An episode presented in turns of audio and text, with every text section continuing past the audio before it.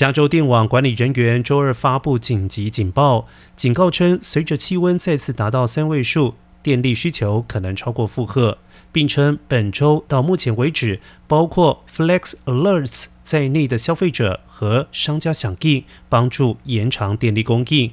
为运营商提供额外的供应缓冲时间。而根据了解，Flex Alerts 要求居民自愿减少电力使用，特别是在下午和晚间的高峰时段。